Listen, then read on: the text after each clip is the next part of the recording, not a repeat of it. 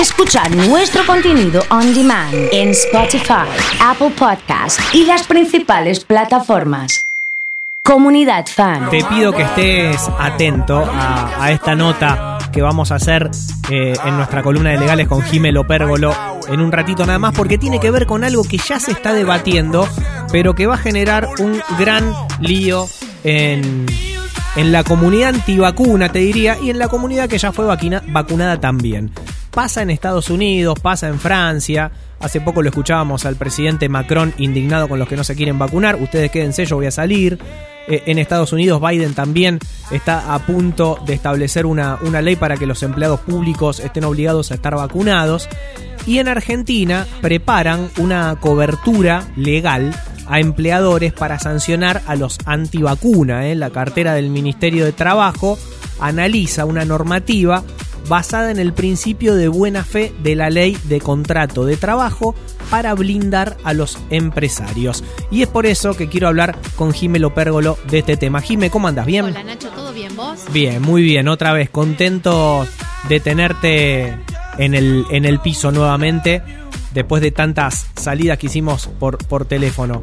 Bueno, a ver, eh, el tema es mundial. Sí. Es un lío internacional. Total. Y que se va a empezar a ver cada vez más a partir de ahora. ¿no? Totalmente, porque como vos bien decías, hoy el empleador no tiene una, eh, una- un armamento normativo que te permita tomar una decisión a nivel sanción con tu empleado que no quiera volver a trabajar porque tiene miedo al COVID, pero tampoco se quiera vacunar. Porque juega el derecho constitucional al- a la intimidad y a la integridad, que es mi decisión sobre mi propio cuerpo.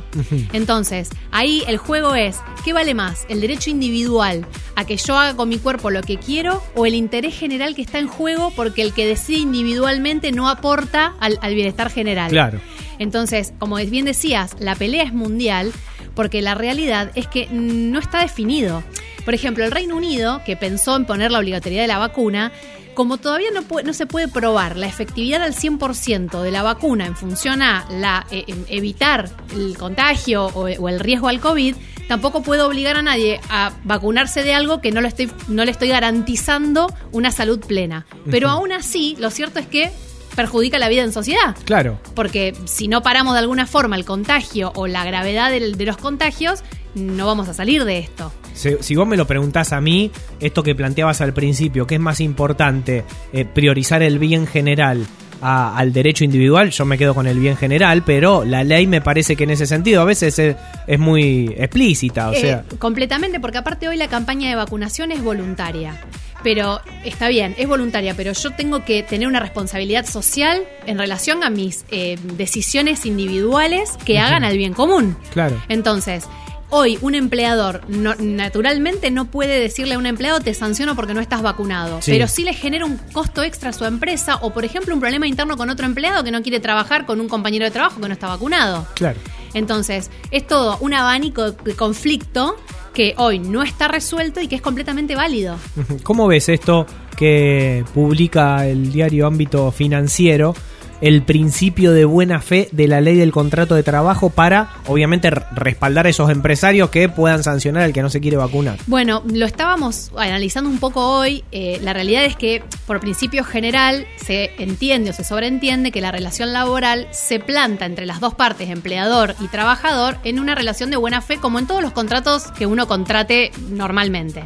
Y en esa relación de buena fe implica que las dos partes pongan lo mejor de sí. Entonces, si una de las partes se está negando a acceder, por ejemplo, en este caso a la vacunación, tiene que haber una justificación adecuada para Claro. eso. Es decir, necesitamos una proporcionalidad para poder medir qué derecho vale más. Si esa proporcionalidad no está clara o en ese examen de proporcionalidad hay un derecho que prevalece sobre el otro, por ejemplo, en este caso el derecho a la salud pública prevalece so- sobre mi decisión individual, bueno, entonces en ese caso vamos a tener que priorizar aquella decisión que favorezca la vida en sociedad. Y si no, el que no se quiere vacunar, lamentablemente que se quede en la casa. Claro. O sea, si tan individualmente decide, que individualmente se quede en la casa. Sí, sí, sí. Y en ese sentido, también eh, ver caso por caso, imagino, qué sé yo, a lo mejor eh, uno, una antivacuna que dice yo no voy porque voy a quedar pegado a una heladera, ahí pierde legalmente. Pero si te dice yo, mira, estoy esperando la vacuna ideal porque tuve trombosis. Sí. Bueno, Bueno. Claro, ahí por ejemplo. se puede llegar a tener en Que cuenta. de hecho la misma normativa exceptúa algunas cuestiones de salud, como por ejemplo los que estén inmunodeprimidos, pacientes oncológicos, pacientes Claro. con HIV, que aún así los exceptúa con vacunas o aún sin estar vacunados por la cuestión que sea, pueden seguir haciendo teletrabajo y no están obligados a volver a trabajar. O sea que se contempla eso. Y volviendo a un caso, por ejemplo, que nosotros tuvimos eh, conocimiento, eh, hubo un caso particular con un- unos papás antivacunas Sí. que no que, que el chiquito no era recibido en el jardín. Se judicializó la medida porque no permitían que el chico se inscriba y el juez priorizó la salud de todos los que sí estaban vacunados Claro. y concurrían al jardín por sobre la de es- el- los papás que decidían no vacunar a su hijo. Bueno, perfecto, no lo vas a poder mm, eh, unir a este grupo de personas. Obvio, clarísimo. La que te quiero preguntar es por el derecho de admisión, ¿no? Sí. Hay, se habla mucho de que recitales, clubes de fútbol le van a pedir a la gente que vaya a los espectáculos. De hecho, nos llegaron varios mensajes, yo me voy a vacunar porque quiero volver a la cancha. Claro. Ya dando por entendido de que para ir a la cancha te van a pedir el carnet. Sí. ¿Esto legalmente eh, lo pueden hacer? Mira, eso también requiere un respaldo normativo en algún punto. Es decir, si a mí dentro de mi derecho de admisión consideran que no es arbitrario que yo decida que alguien que no está vacunado ingre- no ingrese a un lugar, eh, van a poder hacerlo tranquilamente. Porque en realidad, si lo tomamos de la base que estamos priorizando la salud pública y el- el- la concurrencia al espectáculo público de toda la gente que sí se vacuna, eh, entonces el derecho de admisión en ese caso podría ser aplicado en ese sentido. ¿Cómo lo ves? perfectamente. ¿Cómo lo ves, Jimé, esto a largo plazo? ¿La gente va a tender a, a- a vacunarse hasta, calculo yo, por más que ideológicamente no lo quieran, por cuestiones económicas, para poder viajar? Sí, mira, yo creo que el tema de la obligatoriedad de la vacunación le tendríamos que buscar una vuelta a la interpretación de la palabra obligatoriedad, que es amplísima, porque podemos volver obligatorio algo por incentivo y no por sanción. Entonces, digo, te incentivo a que puedas hacer un montón más de cosas si estás vacunado a que si no lo estuvieses. Claro. Y además un poco cambiar el foco, ¿por qué no miramos los derechos de los que sí se vacunan, no del derecho del que no se quiere vacunar?